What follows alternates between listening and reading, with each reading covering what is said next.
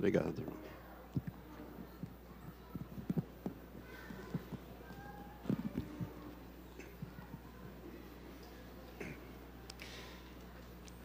Quero cumprimentar a todos com a graça e a paz de nosso Senhor. Quem recebe, diga amém. Nós estamos dando prosseguimento a uma ministração que deve demorar ainda talvez alguns domingos, que é sobre a grande tribulação. Mas antes de falar sobre esse assunto, eu gostaria de dizer aos irmãos que na primeira quinta-feira de agosto, que é a próxima, agora nós vamos ter o pastor Josué dos Santos aqui, mas na outra, que será a primeira quinta-feira de agosto, eu vou fazer algumas ministrações catológicas aqui na quinta-feira que tem a ver com este assunto que nós estamos falando. É, eu vou falar sobre o arrebatamento da igreja, porque eu falo muito desse assunto, mas fora da igreja. E faz muito tempo que eu não abordo este assunto aqui na igreja. Então, nós vamos abordá-lo na quinta-feira, primeira quinta-feira de agosto. Vamos começar a falar sobre a volta de Jesus e o arrebatamento da igreja. É necessário que a igreja esteja preparada, que os santos estejam preparados para esta volta. Então, eu vou ocupar algumas quintas-feiras e, e, na sequência, também os domingos, para falar da, da volta de Jesus, de um modo geral. Mas na quinta-feira será sobre, será sobre o arrebatamento da igreja. Irmãos, eu tenho uma preocupação com você, para que esta igreja esteja preparada, para que você, meu irmão, esteja preparado. Você vai na medida em que nós avançarmos estes estudos sobre a grande tribulação, você vai ver como o nosso tempo está curto. Como o nosso tempo está curto. E Jesus está realmente para retornar. Não sei se este ano, não sei se o ano que vem, ou quem sabe 2018, mas não vai demorar muito. Não vai demorar muito. 18, 19, nós não sabemos o dia nem a hora, ele mesmo disse que só o Pai sabe, então nós não sabemos. Mas é preciso estar preparado para que você não seja deixado para trás. Por isso, vou voltar a falar sobre o arrebatamento da igreja. Eu parei ali nas duas testemunhas, etc., mas eu não, eu pulei o arrebatamento da igreja.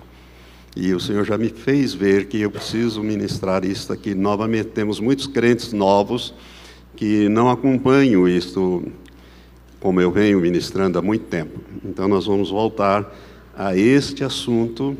Para não tomar muitos domingos, eu continuarei falando da grande tribulação e daquilo que se segue, e também na quinta-feira sobre o arrebatamento da igreja. Eu queria que você abrisse sua Bíblia comigo em Mateus capítulo 24, nós já lemos no domingo passado esse texto, voltaremos a ler agora. Se você achar Mateus 24, coloque-se em pé, vamos ler a partir do verso 15. Este foi o último sermão que Jesus pregou, em particular para a igreja, conforme eu já expliquei, acho que domingo passado fizemos uma abordagem sobre isso. E Jesus ele ministrou aos seus discípulos no Monte das Oliveiras, bem de frente ao templo.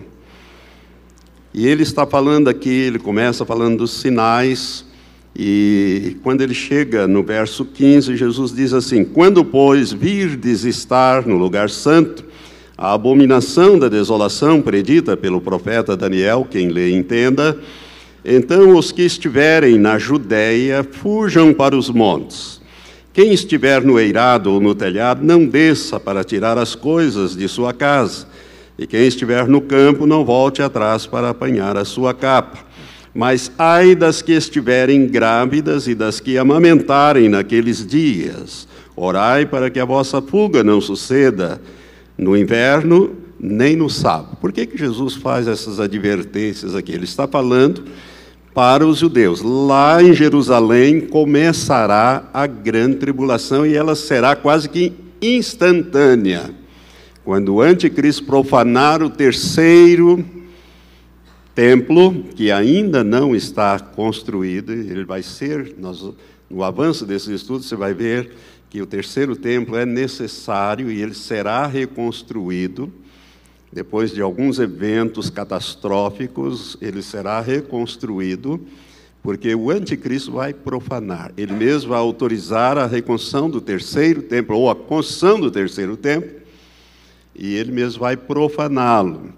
Então, vai começar lá, quando ele assentar-se no lugar santo ele vai, vai dar início a essa grande. Então não vai ter tempo. Para quem estiver ali na Judéia, não vai ter muita chance de escapar.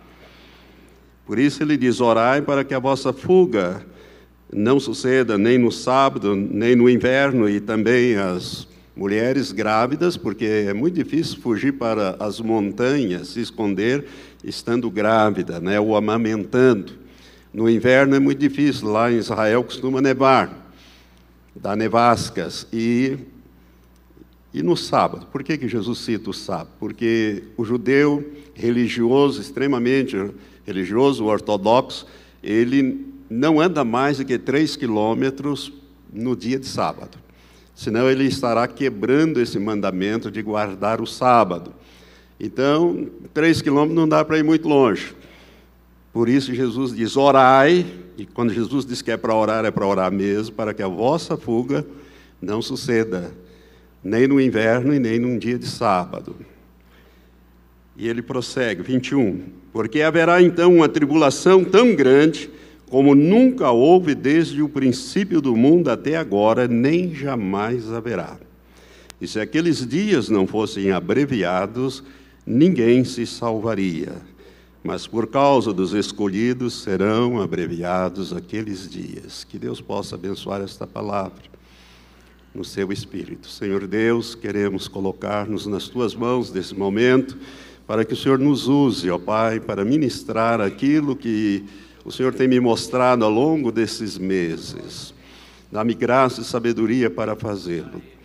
A unção, Senhor, também necessária. Pai, eu também quero te pedir, abre os nossos entendimentos, ouvidos espirituais, a visão espiritual, Senhor, para que percebamos quão próximo está a volta de nosso Senhor Jesus Cristo.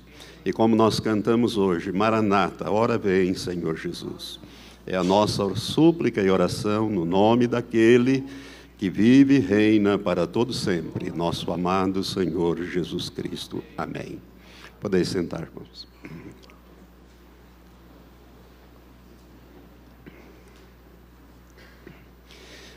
Domingo passado nós abordamos já alguns avanços, né? já falamos sobre algumas coisas, introduzindo esse tema sobre a grande tribulação, e hoje queremos avançar um pouco mais. Irmãos, é, quando essa igreja estava para completar 30 anos, o ano passado, novembro do ano passado, eu fiz três ministrações sequenciais, o Senhor me deu essa direção, para fazer três ministrações, compartilhando três visões que o Senhor havia dado a esta igreja, envolvendo a minha vida, o meu ministério, minha esposa, minha família. E nessas três visões, elas relatam de um ângulos diferentes a mesma coisa, está envolvido com esse período que está se aproximando agora. E nesta última visão que foi dada ao pastor Matias, isto há cerca de uns 25 anos atrás, esta visão vem em quatro etapas. Você não viu esta ministração, ela está no site da igreja, pode ser vista. Né? E ela vem em quatro etapas. Duas dessas etapas já se cumpriram, no meu entendimento, e a terceira nós estamos entrando nela. É, eu creio até que nós já começamos por ela, já. Né? Porque é a terceira parte é quando nós chegamos num lugar, né, dentro daquela estrada rural que nós estávamos caminhando, eu caminhava rapidamente e dizia: Não saia do caminho, não saia da estrada, venha atrás de mim. Né? o tempo está acabando, e quando nós estamos chegando nesta parte, nessa terceira fase, onde havia sido derrubada uma mata, como se fazia antigamente, e queimado todo aquela, aqueles paus, aquelas árvores, e com muitos pedaços de paus pontiagudos, perigoso, difícil de atravessar ali. E quando nós chegamos ali, o dia já havia declinado, o sol já havia se posto, o manto da noite começava a descer sobre a terra.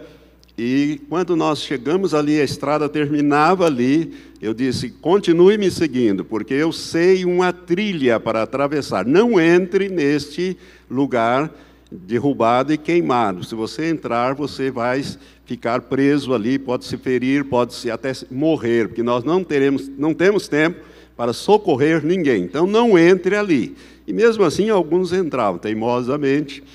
E eu declinei para a direita e andei mais uns 500 metros naquela visão. E eu achei uma trilha, eu sabia de uma trilha, eu disse: me siga que eu sei como atravessar isso aqui. Há uma trilha que nós vamos passar. Aí já não era mais estrada, era uma trilha. Cabia duas ou três pessoas, no máximo, duas, três pessoas é, poder, poderiam passar juntos por essa trilha. E nós entramos naquela trilha e a noite caiu. E você já imaginou você andar numa trilha de noite, onde há queimada, tudo escuro, nós estávamos andando ali. E logo em seguida a esta parte, quando nós estamos saindo desse lugar, eu disse: agora nós vamos voltar para a estrada rural que nós estávamos antes.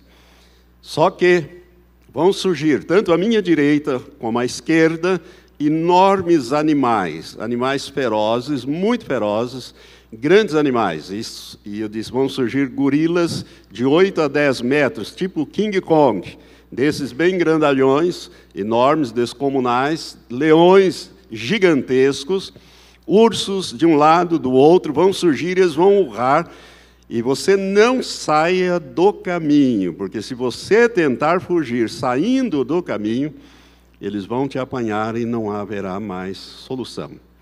E assim nós saímos daquele lugar, a noite já tinha totalmente descido, nós víamos a uns 700 metros mais ou menos adiante, uma grande iluminação, era uma cidade, algo que nós estávamos indo para lá, já dava para ver. Eu disse: Olha, está perto. E quando nós entramos ali, aqueles leões, aqueles leões urravam que estremecia o chão, a terra toda. E mesmo assim algumas pessoas saíam. Eu quero dizer para vocês que nós estamos, vamos entrar nessa fase. Nós estamos ali atravessando e ainda temos que atravessar a parte escura, mas logo, logo nós vamos ter aqueles grandes demônios, aqueles ataques de demônios gigantescos urrando ao nosso como um leão, buscando a quem ele possa tragar, conforme a Bíblia diz. Quero que você guarde essa visão, veja isso novamente, participe, porque você faz parte desse grupo que está caminhando comigo para a nova Jerusalém. É a cidade do grande rei que desce do céu, toda iluminada. É lá que nós vamos morar durante o milênio. Durante o milênio. Amém? Ali só vai entrar quem tiver o seu nome escrito no livro da vida. Né? Se você não tem, é bom você considerar seriamente este assunto. Irmãos, nós estávamos então domingo passado falando sobre as crises, e eu já mostrei aos irmãos a crise econômica que começou em 2008 e vai até o advento do anticristo, quando ele assumir ele, é que vai resolver isso. O Senhor falou isso para David Wilkerson, nós já abordamos isso domingo passado. Essa crise econômica já era uma crise social, uma crise política, e uma crise moral que nós estamos vivendo, ética, né, onde as pessoas só pensam em roubar, em pegar, em tirar, em levar vantagem, etc. A área moral, então, é um, é um. Nós estamos numa verdadeira Babel, numa verdadeira Sodoma e Gomorra. Não precisamos deter-nos nisso.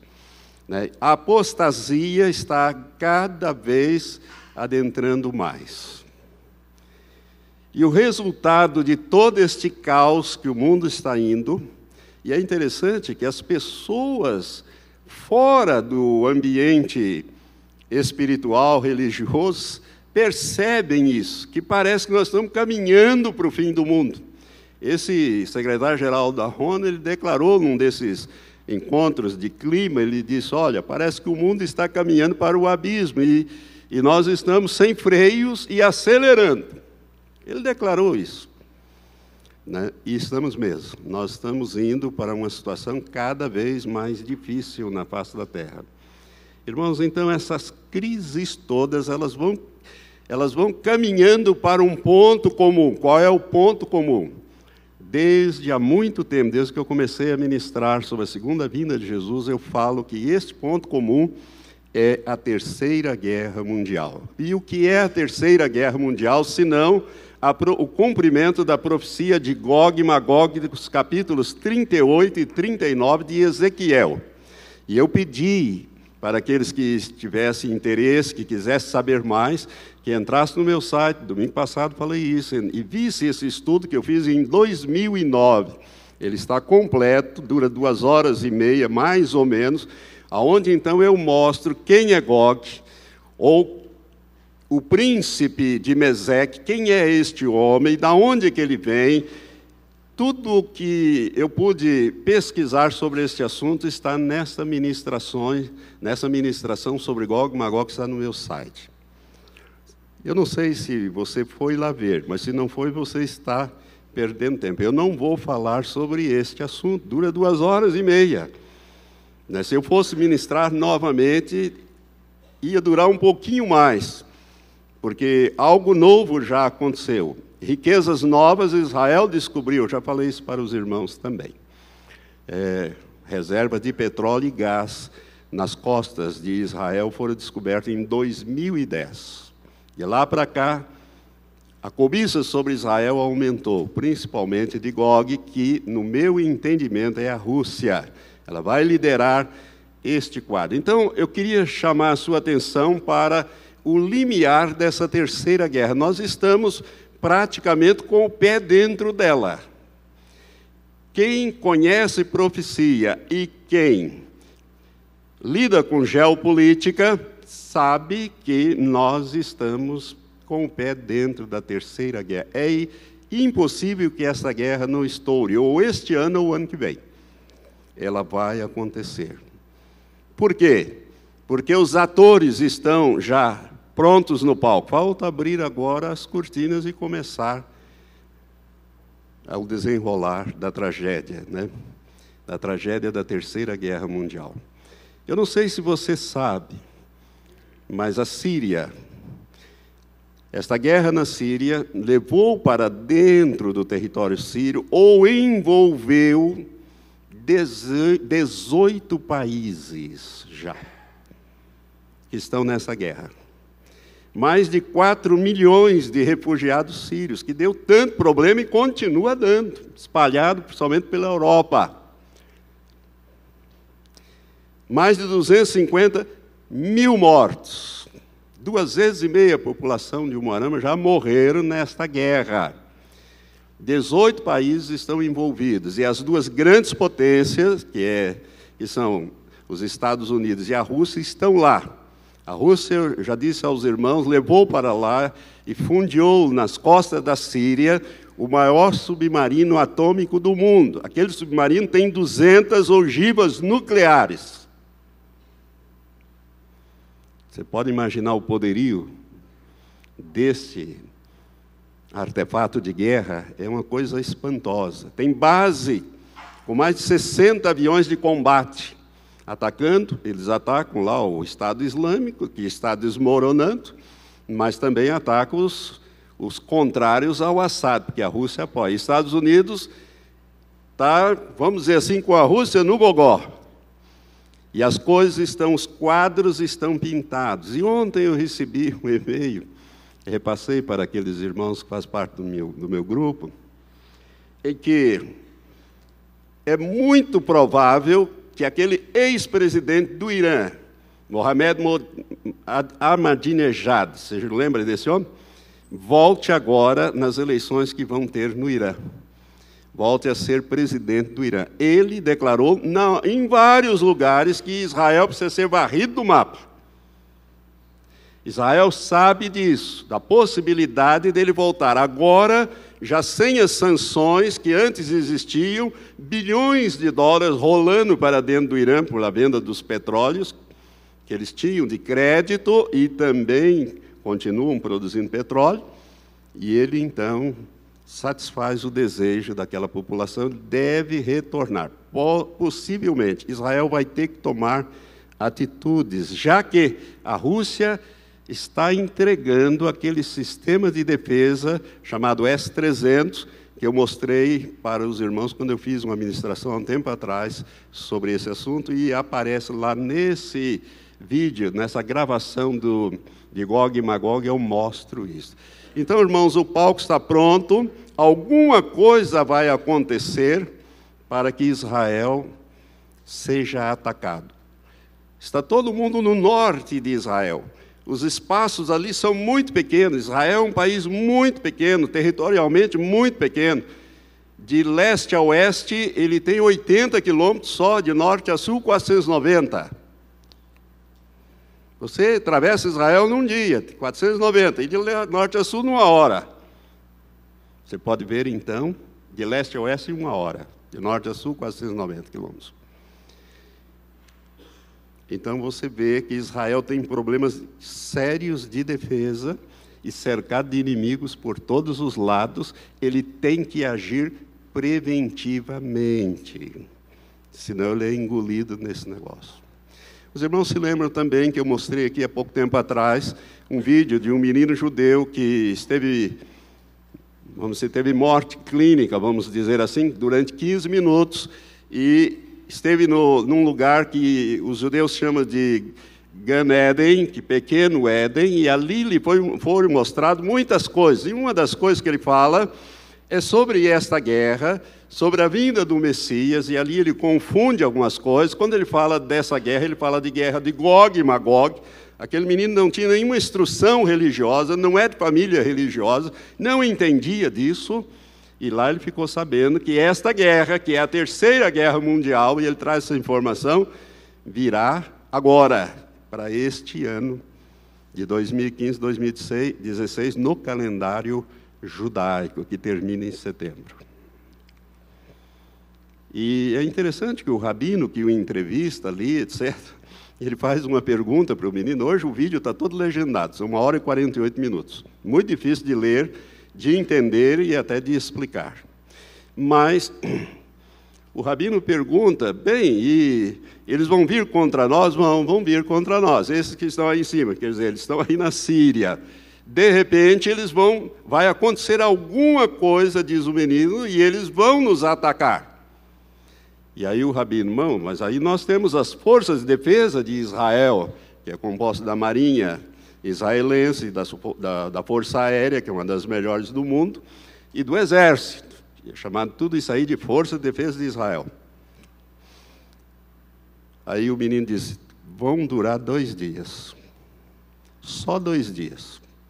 Dois dias e não há mais força de defesa de Israel? Não, vou matar todos. E aí eles vão vir em cima de nós. E ele vai descrevendo isso, isso que ele viu, que ele recebeu como informação lá. E, irmãos, a, você aceite ou não esta descrição, olhe para a situação. A situação está cada dia pior. Se você olhar o terrorismo, é no mundo inteiro. Toda semana eles explodem um monte de gente, mata, dão tiro em shopping Pega caminhão, atropela, mata e vai por aí afora. Não há sossego na terra, a violência se torna insuportável nos grandes países da Europa, Estados Unidos. Estados Unidos gasta bilhões e bilhões com segurança. Você não sabe o que acontece lá o mundo está tumultuado. Agora chegou a nossa hora, né? Parece que nessa Olimpíada está uma ameaça de, de terrorismo aqui. Eu, se fosse você, ia ficar quieto no, no teu lugar, né? Mas você é livre para fazer o que quer. Nós temos que orar. Nós já estamos orando e batalhando contra isto. Alguém teve uma visão sobre o Brasil e Olimpíadas que foram liberados legiões de demônios nesta área. Eu até repassei essa informação para que esses irmãos orem e orem com seriedade. Então, nós estamos vivendo num tempo difícil, complicado, e a terceira guerra mundial está armada. Israel vai fazer alguma coisa que vai atrair a ira. É aquilo, aquilo que aquele menino judeu disse. Ele disse: de repente eles vão se unir contra nós. No início não é nada conosco, mas de repente viram contra nós e vão nos atacar violentamente, até armas nucleares serão usadas. Ele fala disso no vídeo, mas Deus vai fazer um milagre. Ele disse: Olha, vão soltar uma bomba nuclear, não é muito grande, ela é pequena, mas Hashem, que para eles é o Deus, é Deus, Pai, Hashem congelará esta bomba no ar, não deixará ela explodir. Irmãos, quem é que luta por Israel? Quem luta por Israel é Deus. E o anjo encarregado de cuidar de Israel é o arcanjo Miguel, ele não é nem anjo, ele é comandante de anjos, de exércitos angelicais. Miguel, o grande príncipe, que se levanta pelos filhos do teu povo. Daniel 12, a partir do verso 1, vai descrevendo esse período que estamos já com o pé nele. 12, capítulo 12, verso 1, 2, 3, descreve este período que nós estamos entrando nele. Então, nós estamos vivendo no limiar de todos esses acontecimentos. Israel está caminhando para essa terceira guerra mundial, ela vai acontecer ali. Deus já revelou, e eu disse para você ficar bem de olho no profeta, Dr. David War, lá do Quênia, ele já revelou para ele, tem um vídeo que está no YouTube que mostra Israel indo e bombardeando as usinas de enriquecimento de urânio no Irã, que estão ao sopé de uma grande montanha Quero dizer para você que todo o fornecimento dessa dessas usinas no Irã foram fornecidas pela Rússia. E a Rússia tem um tratado de proteção do Irã. Qualquer país que atacar o Irã dá direito à Rússia de retalhar e atacar este país também. Esse tratado de 1938, antes do Khomeini assumir o governo, feito com o chá do Irã na época. Foi ratificado pelo Khomeini, ampliado e está em pleno vigor. A Rússia vende bilhões e bilhões de armas para o Irã, protege o Irã. E ela vai retalhar. O Senhor mostrou que isto vai acontecer numa visão, mostrou para David War. Israel vai atacar dois caças, foram, atacaram com bombas nucleares, duas bombas nucleares, voltaram são e salvo para as bases, mas em seguida a Rússia retalhou Israel. E aí começa, a Rússia está ali, está tá em cima deles, não está lá longe, está ali, na Síria. Não precisa nem dois minutos para invadir Israel de voo. Então nós estamos no limiar dessa coisa errada toda. Agora, eu quero dizer para você, os homens vão começar essa guerra, e vão. Não há não há como escapar dela.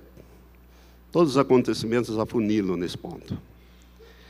Mas Deus vai terminar essa guerra. Deus vai terminar essa guerra. E ele fala isso no capítulo 38. E eu quero ler para você, eu quero ler duas versões para você entender a ira de Deus com este assunto. Para você ver como Deus vai agir nesse caso. Capítulo 38 de Ezequiel, Deus fala de uma maneira muito forte acerca disso. Eu quero dizer mais uma vez que essa profecia de Ezequiel 38 e 39 é a última do livro de Ezequiel. Depois disso vem um outro tipo de profecia que já está no milênio. Então é a última do livro de Ezequiel e ela está para se cumprir agora. O verso 18 do capítulo 38, Deus diz assim: olha, é próprio Deus falando. Naquele dia, porém, Quando vier Gog contra a terra de Israel, diz o Senhor Deus: a minha indignação subirá às minhas narinas, pois no meu zelo, no ardor da minha ira, falei: certamente naquele dia haverá um grande tremor na terra de Israel, de tal sorte que tremerão diante da minha face os peixes do mar. Significa isto? Um terremoto na crosta marítima, que provoca grandes tsunamis. Irmãos, uma das últimas profecias que Deus deu a David War para falar agora em julho, Deus levou ele em Israel e mostrou o mar Mediterrâneo e a crosta do mar se movendo e provocando enormes tsunamis vindo para Israel, deixando o aeroporto debaixo d'água, as estradas debaixo d'água, e ele disse: o povo que eu via naquela visão, o povo judeu, porque eu estive lá, eu, ele estudou lá, ele fez o mestrado e o doutorado em medicina lá. E então ele conhece bem aquele povo, e eles indo para os abrigos subterrâneos. De sorte, diz o verso 20, que tremerão diante da minha face os peixes do mar, as aves do céu, os animais do campo, e todos os répteis que se arrastam sobre a terra, bem como todos os homens que estão sobre a face da terra. Olha aqui para mim. O Moarama também vai tremer. Todos os homens que se arra... todos os homens bem como todos os homens que estão sobre a face da terra. E os montes serão deitados abaixo, e os precipícios se desfarão e todos os muros desabarão por terra. Muros são construções humanas. E chamarei contra ele, isto é, contra Gog, a espada sobre todos os meus montes, diz o Senhor Deus. A espada de cada um se voltará contra o seu irmão. Contenderei com ele também por meio da peste e do sangue. Farei chover sobre ele e as suas tropas, e sobre os muitos povos que estão com ele, uma chuva inundante, grandes pedras de saraiva, fogo e enxofre, isto é, armas nucleares além dessas pedras de Saraiva. Assim eu me engrandecerei, me santificarei, me darei a conhecer aos olhos de muitas nações e saberão que eu sou o Senhor. Agora eu quero ler esses, mesmos versículos na, vers, na Bíblia da versão judaica completa, que é extraída dos textos hebraicos. É, é muito aproximado com os textos hebraicos, para você entender como Deus fala estes versículos. Ele diz assim: Quando esse dia chegar, quando Gog invadir a terra de Israel, diz Adonai Elohim. Adonai Elohim, você sabe, Adonai é, é Senhor, Elohim é Deus. Diz o Senhor Deus: minha furiosa ira ferverá, em meu ciúme, em minha fúria raivosa falei. Olha a diferença como é. Está percebendo? A linguagem aqui é muito mais pesada. Deus disse: a minha furiosa ira. No meu ciúme, Deus tem ciúme daquele povo. É o povo escolhido. Por isso Deus trata duramente com o povo de Israel, muito mais duro que trata com qualquer povo na face da terra, sempre. É como aquele filho favorito que você tem que trazer numa disciplina, né? porque é um povo de dura serviço, é um povo difícil. Mas Deus diz assim: diz Adonai, Elohim, minha ira furiosa, não, minha furiosa ira ferverá. Em meu ciúme, em minha fúria raivosa falei: quando esse dia chegar, haverá um grande terremoto na terra de Israel, de modo que os peixes que estão no mar, as aves do céu, as feras selvagens, todos os répteis que rastejam sobre o chão e todos os seres humanos da terra tremerão diante de mim as montanhas cairão, os, os precipícios serão esmigalhados e todos os muros virão ao chão. Convocarei a espada contra ele em todas as minhas montanhas, diz Adonai Elohim, Cada homem brandirá a sua espada contra o seu irmão. Eu o julgarei com praga e com sangue. Farei que caia sobre ele uma chuva torrencial, bem como sobre as suas tropas e sobre os muitos povos que estão com eles, juntamente com, muito, com imensos granizos, fogo e enxofre. Mostrarei a minha grandeza e a minha santidade, e me farei reconhecido à vista de muitas nações, então saberão que eu sou Adonai. Agora eu quero te mostrar aonde que nós estamos nisso tudo. Abra em Apocalipse capítulo 6, sexto selo, abertura do sexto selo. Irmãos, a abertura do sexto selo de Apocalipse capítulo 6, a descrição é muito assemelhada com esta de Ezequiel 38 que eu acabei de ler para os irmãos. A partir do verso 12, Pastor, mas nós já vamos entrar no sexto selo do juiz de Deus já. Ó, o primeiro selo, presta, olha aqui para mim. Primeiro selo, Deus mostrou isso ao profeta David Ward de uma maneira muito clara. É o cavalo branco, é o anticristo, é o engano, é o engano na igreja, as doutrinas erradas que entraram há anos na igreja foram desviando os santos do objetivo de Deus. O arrebatamento já era para ter acontecido, não aconteceu porque a igreja não está preparada por causa desses enganos, desse erro.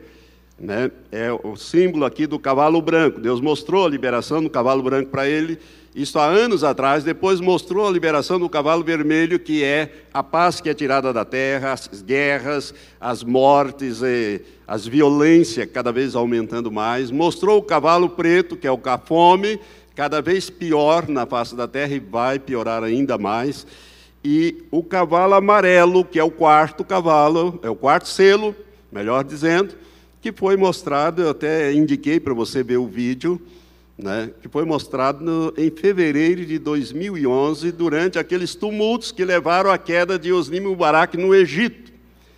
Num dado momento, há uma explosão, as câmeras da, CN, da, da CNBB e da aquela americana, CNN, e, e, e, aquela inglesa estavam ligados noite inteira, porque os tumultos continuavam, a noite inteira davam arrefecida ali na Praça Tariq, mas continuaram, e as câmeras estavam ligadas, quando de repente explode lá uma bomba, e no, quando o clarão abaixa, a, as câmeras filmam nitidamente o cavalo amarelo.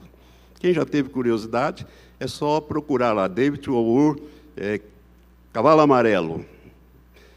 Já tem lá, e isso tá. Fizeram N pesquisa para ver se não era um, um, um problema de luz, de facho, alguma coisa. Não, o cavalo amarelo aparece, o cavaleiro parece até uma mulher sentado do lado contrário, cavalgando de costa, e ele se movimenta e desaparece diante da câmera. Isso dá mais ou menos uns, 50, uns 30 segundos, mais ou menos. Essa imagem foi analisada de todos os lados. Aquilo é sobrenatural. Deus usou a CNN para divulgar ao mundo a abertura do quarto selo. E o quinto?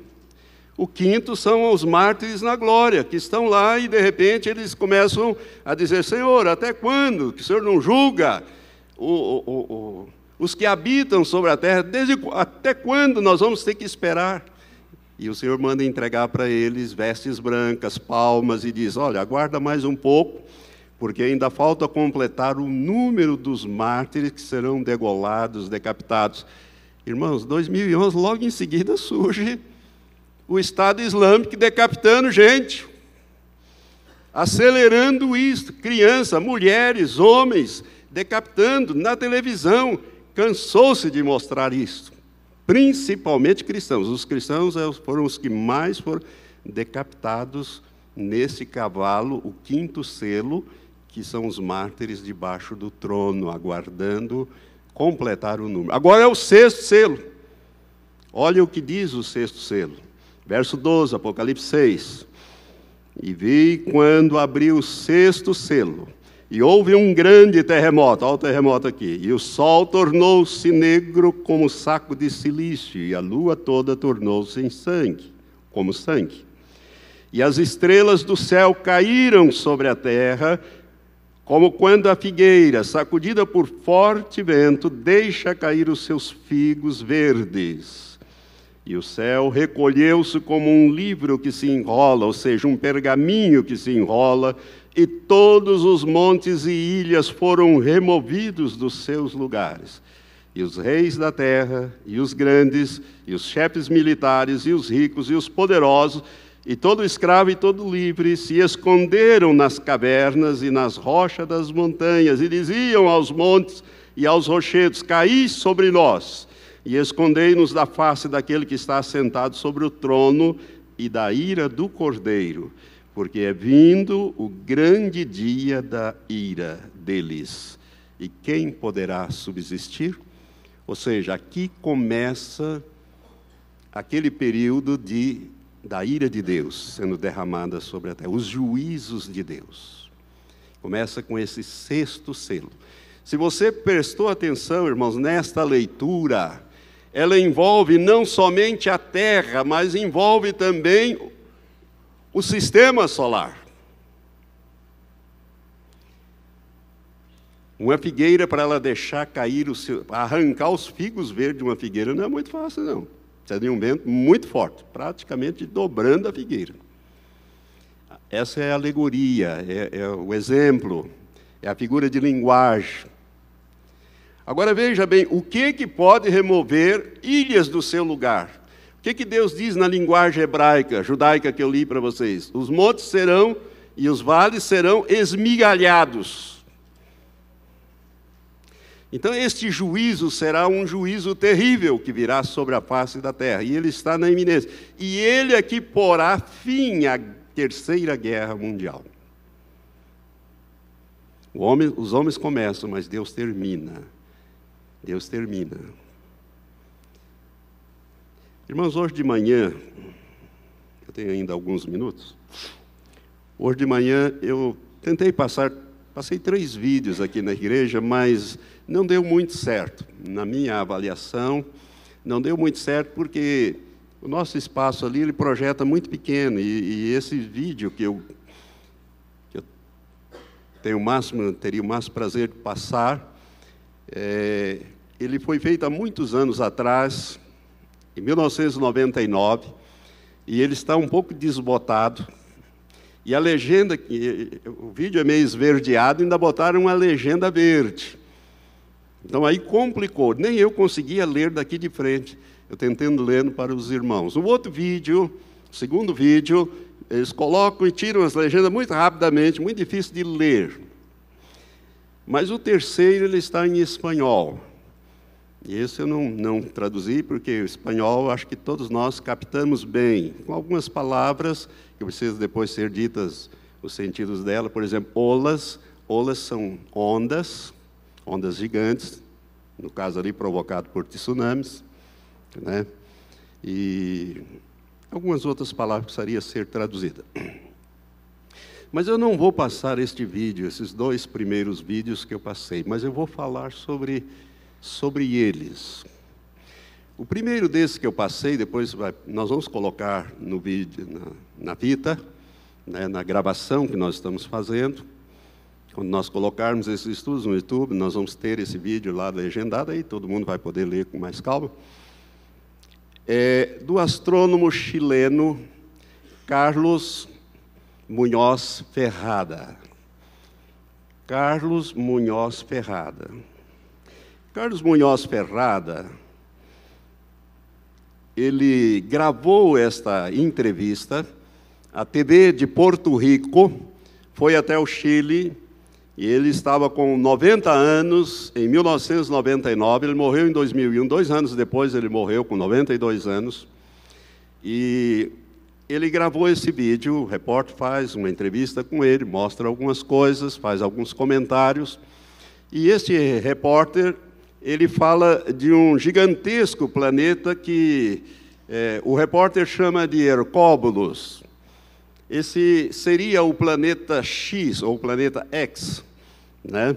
X aí não é de 10, é o X, mas não é o 10 romano, é X, um planeta hipotético, nesse sentido. Planeta X, Hercóbulos, Tic ou Tiche, é, tem um nome também, e este é o nome que ele é mais conhecido, Nibiru, ou Nibiru. Nibiru. Essa é uma palavra é, dos povos antigos arcadianos que significa cruzador, ou seja, Nibiru significa aquele que cruza, cruza o sistema solar.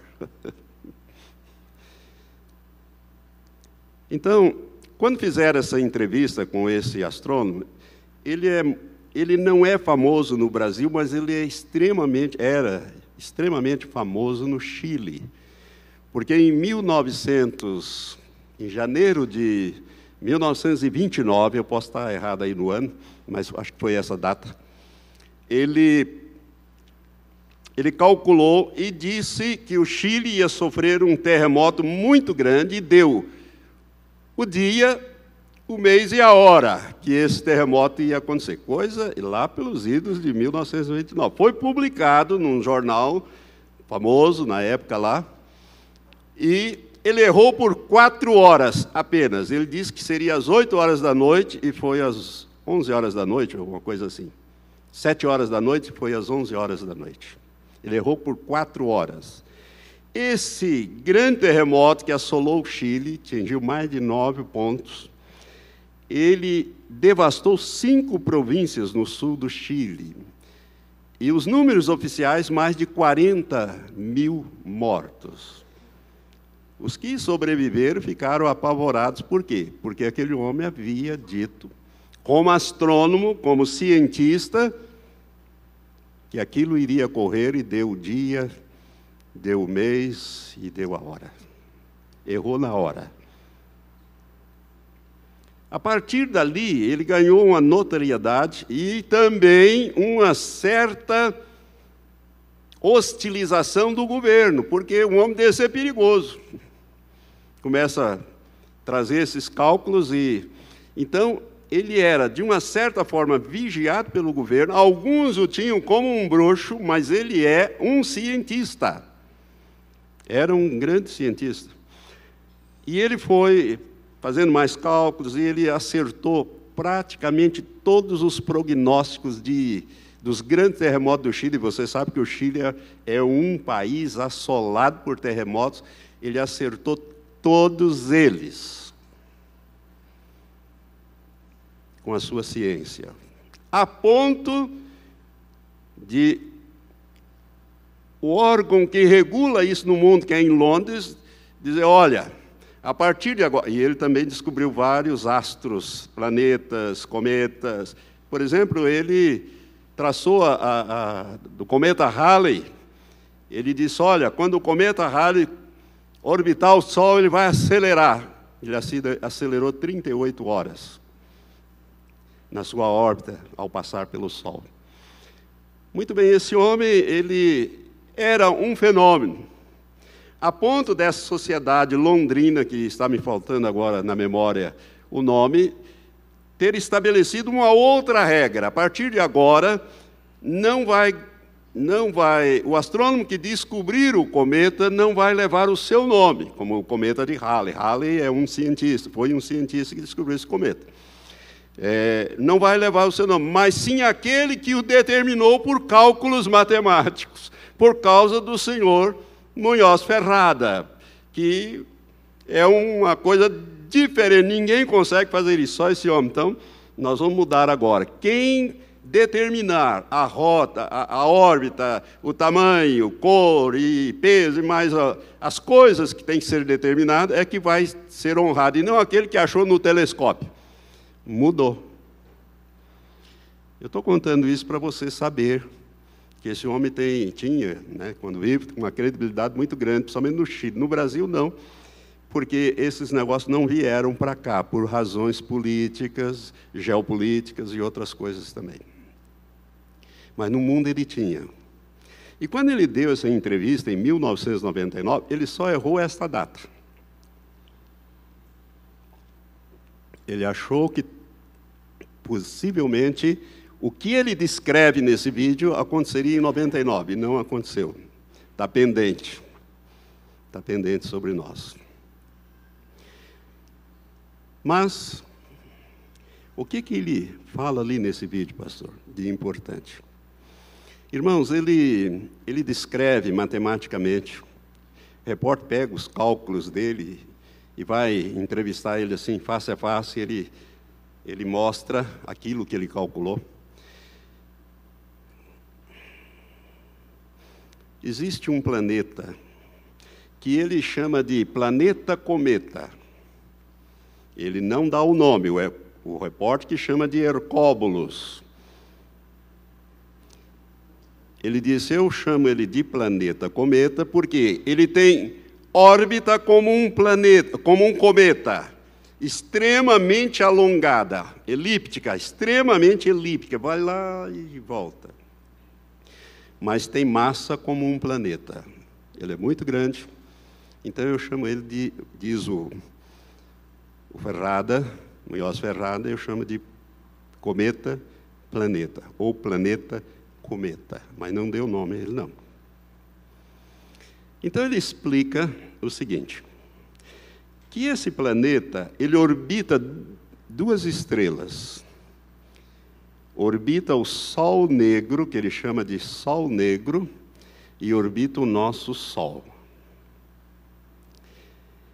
E segundo ele, a cada 13 mil anos, ele entra no sistema solar e provoca grandes perturbações no sistema solar. Ele tem uma órbita definida e ele orbita o nosso Sol e volta e vai lá orbitar o Sol dele, porque ele faz parte de um outro sistema planetário de uma pequena estrela que este homem chama de Sol Negro. Negro por quê? É uma estrela que não brilha. Ela não teve força para brilhar, ela não se compôs completamente, então ela é incandescente, mas ela só pode ser descoberta com telescópios infravermelho. Ele não usou isso, mas ele calculou a órbita dela por cálculos matemáticos e ele disse: olha, este planeta, ele não segue as leis da mecânica celeste, porque ele tem três velocidades. Quando ele orbita o Sol negro, o Sol dele, ele orbita, se não me engano, aqui os números estão tá na cabeça, sabe? Você está vendo que eu não estou lendo nada. A 92 km por segundo, ele viaja, quando ele orbita o Sol negro. E quando ele orbita o nosso Sol, é 75 quilômetros por segundo, ele vai mais devagar, 75. Mas entre os dois, a velocidade dele se acelera e vai a 300 quilômetros por segundo, que é um, um milésimo da velocidade da luz. Ele falou. Aí o repórter pergunta: esse cometa ou esse planeta, ele vai vir para o sistema, porque ele fazia 49 anos que ele estava estudando esse assunto, na época. Ele, sim, ele vai entrar no nosso sistema solar, e ele disse ele vai perturbar os, os planetas, vai lançar aqueles restos que são o cinturão de asteroide que fica entre os planetas Marte e Júpiter, tem um cinturão de asteroides ali. Então, só para você saber, tem o nosso Sol no centro, depois o primeiro planeta mais próximo do Sol.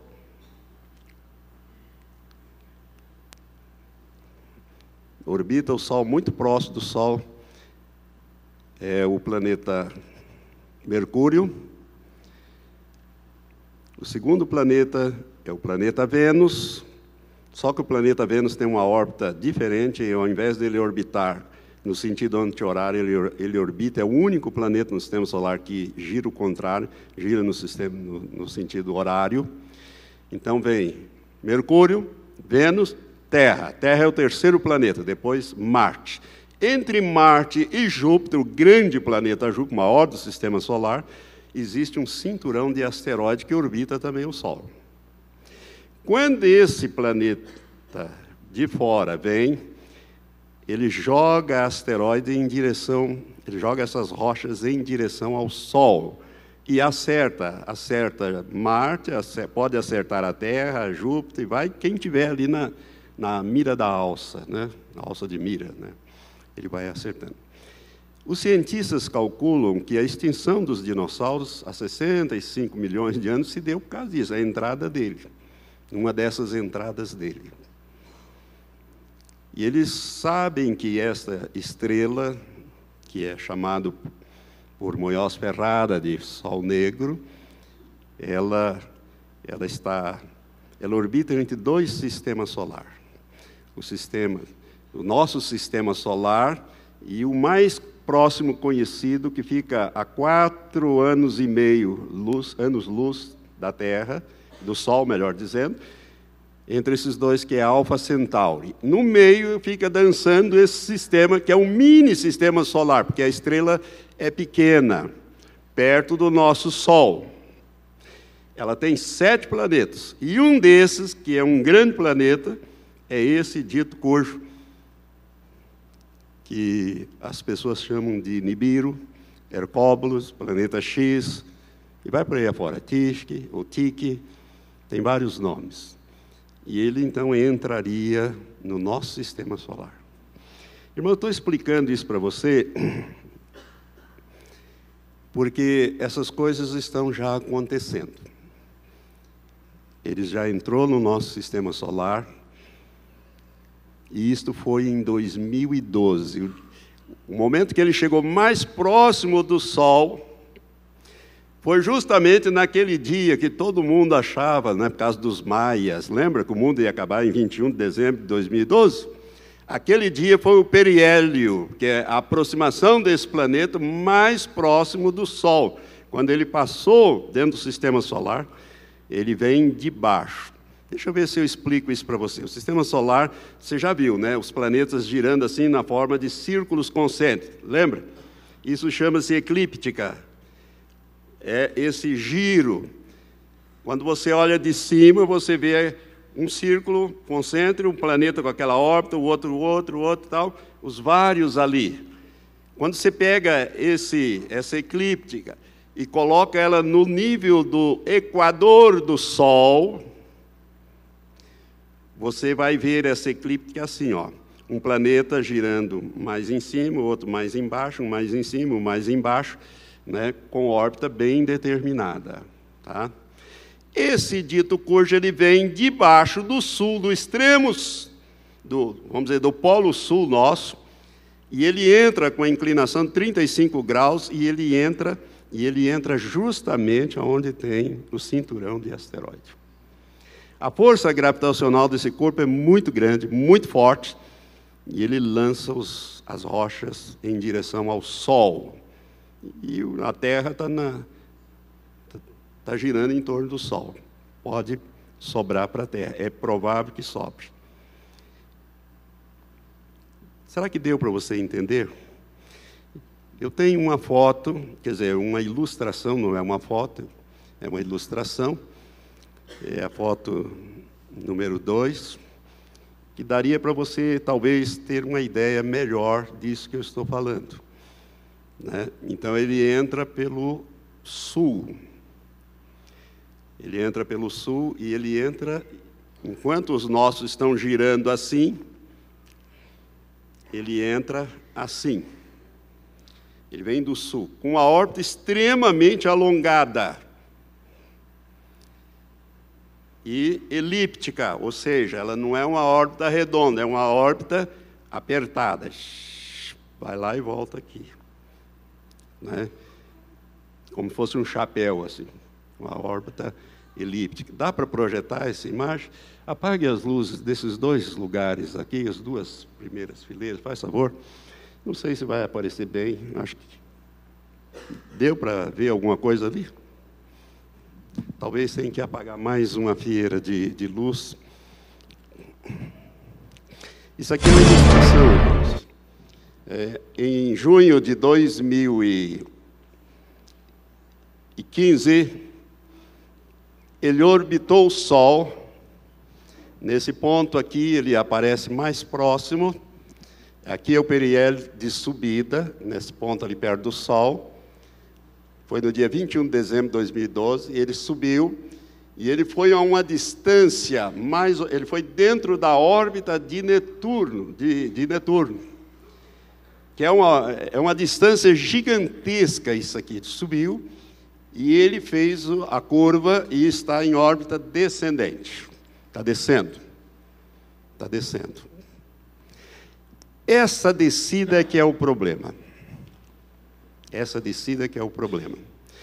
Porque quando ele subiu, dizem os estudiosos desse negócio, que a Terra estava atrás do Sol, ou seja, ela estava numa posição em que o Sol protegeu a Terra.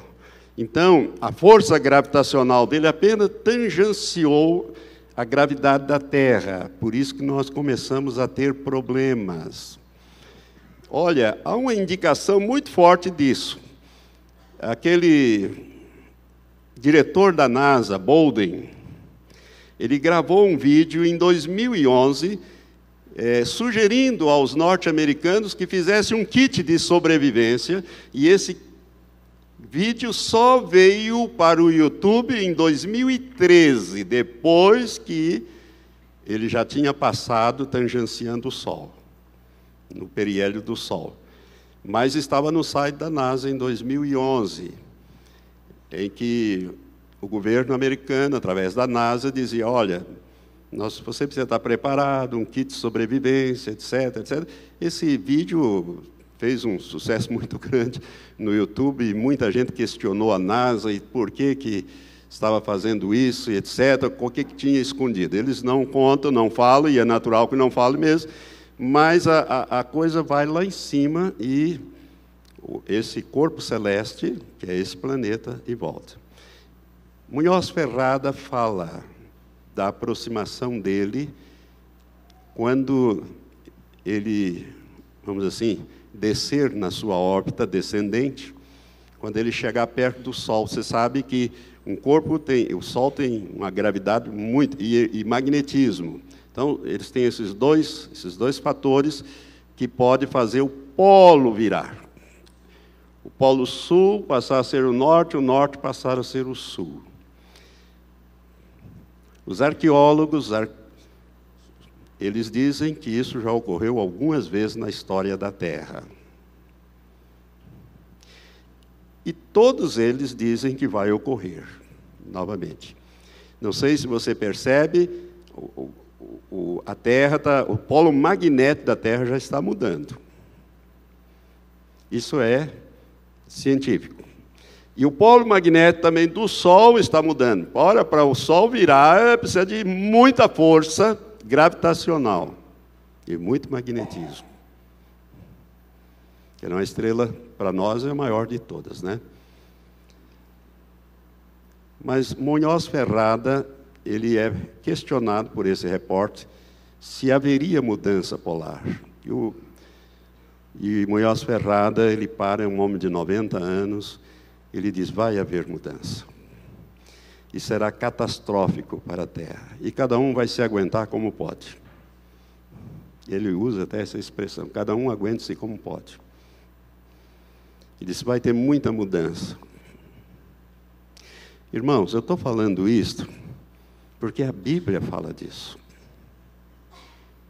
Se a Bíblia não falasse disso, eu nem ia tocar nesse assunto, que isso não, não, não me interessaria. Ou me interessaria muito pouco. Mas como a Bíblia fala e muito sobre esse assunto, e como você viu aqui, os montes vão se projetar para o meio dos mares, os montes, os, os, os vales serão estilhaçados, na linguagem hebraica aqui, esmigalhados, melhor dizendo. Então vai haver uma mudança muito grande na topografia da Terra. O milênio a Terra vai ser totalmente redonda. A Bíblia fala dessas coisas. Se aqueles dias não fossem abreviados, disse Jesus, ninguém se salvaria, nenhuma carne, nem carne santa, nem carne não santa, nem ímpio, nem justo. Ninguém se salvaria, mas por causa dos escolhidos serão abreviados aqueles dias. E segundo esses estudiosos, 2015 ele foi no ponto, vamos dizer assim, no ponto mais alto para orbitar o Sol. Munhoz Ferrada, na, naqueles desenhos que ele fala, está no vídeo, ele diz, olha, de tempos em tempos ele entra na orbita o Sol, quando ele vai orbitar o Sol, ele entra na nossa órbita, órbita da Terra. E aí vai ser um desastre. Até agora, na subida nós estávamos protegidos de trás do Sol, o Sol protegeu. Das vezes que ele entrou, irmãos, também não houve grandes transtornos na Terra. Porque o problema, segundo os cientistas, está na entrada ou na volta, ou na subida ou na descida, vamos dizer assim, a Terra estiver do mesmo lado desse planeta. Aí a força gravitacional dele é tão forte que ele vira os polos magnéticos, os polos da Terra. Esse é o problema. Mas sobre este assunto eu vou falar domingo que vem. Eu vou mostrar na Bíblia que Deus fala dessas coisas. Mas eu quero dizer para você, não obstante tudo isso que eu estou falando, fique calmo, porque Deus é que está no controle da nossa vida. A nossa vida pertence ao Senhor.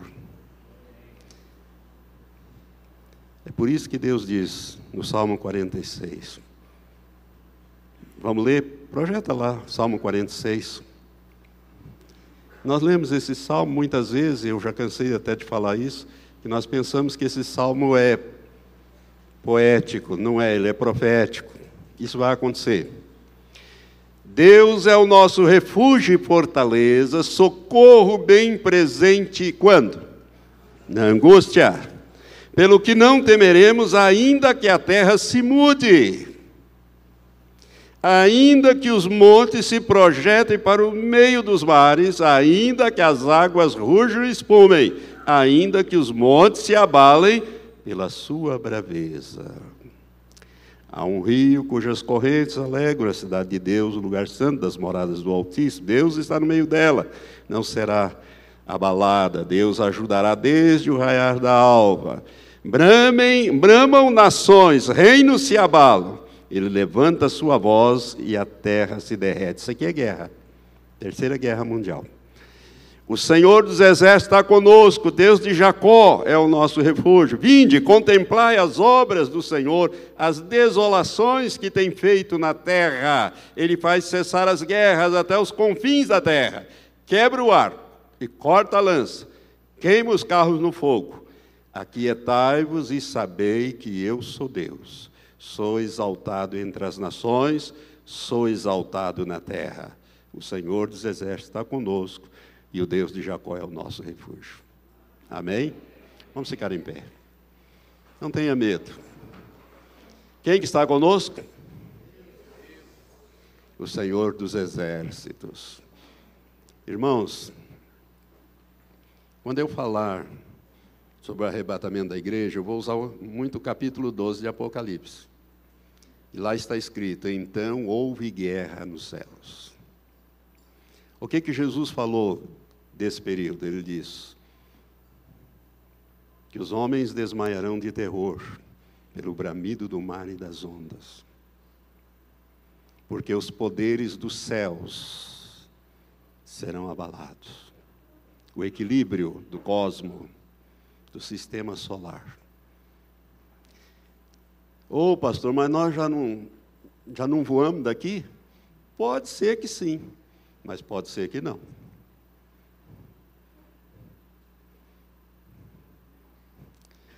E se não?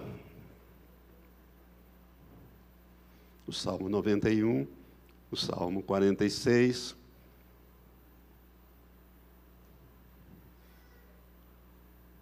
Você conhece os textos. O que, que o Salmo 91 diz? Mil cairão ao teu lado, lado esquerdo, dez mil à tua direita, mas tu não serás abalado. Somente com os teus olhos olharás e verás a recompensa dos ímpios. Deus vai castigar os ímpios, irmãos. No final disso tudo, você vai ver o que vai dar nisso aí. Somente com os teus olhos olharás e verás a recompensa dos ímpios. Porquanto fizeste do Senhor o teu refúgio, e do Altíssimo a tua habitação, nenhum mal te sucederá. Por quê? Porque Ele dará ordem aos seus anjos para que te guarde. Deus tem anjos poderosíssimos. Você tem anjos que estão aí. Irmão, você já é guardado hoje, mas você imagina o reforço da guarda quando essas coisas estiverem para acontecer. Alguns preveem que isso vai para, pode ser de 2016 a 2019. Essa passagem da descida desse corpo celeste gigantesco. Segundo alguns, ele tem de quatro a seis vezes o tamanho do planeta Júpiter. Júpiter é o maior planeta do sistema solar. Cabe dentro de Júpiter 1.300 terras. cinco vezes isso, vamos deixar na média entre 4 e 6, vamos deixar por 5, são 6.500 terras cabe dentro de um corpo celeste. A força gravitacional dele é muito grande, irmãos. Os cálculos que fizeram são oito unidades astronômicas. Cada unidade astronômica tem 150 milhões de quilômetros. A força gravitacional desse corpo celeste é de 1 bilhão e 200 milhões de quilômetros. Ele atrai e repele nesta pelos seus polos. É muito grande. Só Deus para guardar numa situação dessa.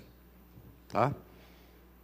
Vinde e veja os estragos que eu fiz, porque é a guerra. Você viu como Deus fala iradamente acerca dos ciúmes que ele tem, ele disse: Eu vou julgar, eu vou acabar com isso.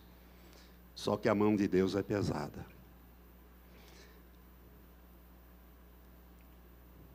Então eu quero falar algumas coisas mais sobre este, mas eu tinha que passar esse quadro para você hoje. Mas não fique preocupado. Se você quiser ver esses vídeos, veja. Eu só citei o primeiro, não deu nem para citar o segundo e nem o terceiro. Vou ter que fazer isso. E eu vou ter que fazer isso para não me perder nessas ministrações, porque de manhã vai de um jeito e à noite vai do outro, vou até um ponto e da noite. Então fica meio complicado para mim, mas com a graça de Deus eu vou chegar lá. Irmão, por favor, olha para mim. Olha para mim. Nosso Deus é muito maior do que qualquer coisa. O seu poder é total. Não há por que temer. Deus diz: operando eu, eu faço o negócio acontecer. Ninguém pode escapar da minha mão. Ele tem o controle de tudo. Não é o diabo que vai bagunçar, não, não são corpos celestes. Todo esse desequilíbrio que há no universo é fruto do pecado. Deus não criou essa coisa bagunçada desse jeito. Tem equilíbrio num certo ponto e desequilíbrio no outro. Por causa do pecado.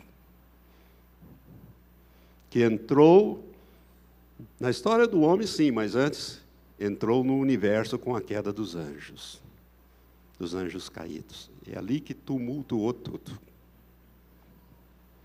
A coisa é muito mais longe. Por isso, irmãos, nós nós vivemos um tempo glorioso de, das consumações, mas é um tempo também complicado viver na face da terra. Você precisa se apegar 100% a Deus. Saber que o Senhor dos exércitos está conosco. O Deus de Jacó é o nosso refúgio. Amém? Se você está em Cristo, pode descansar. Você está no esconderijo do Altíssimo. Você está à sombra do Deus Onipotente.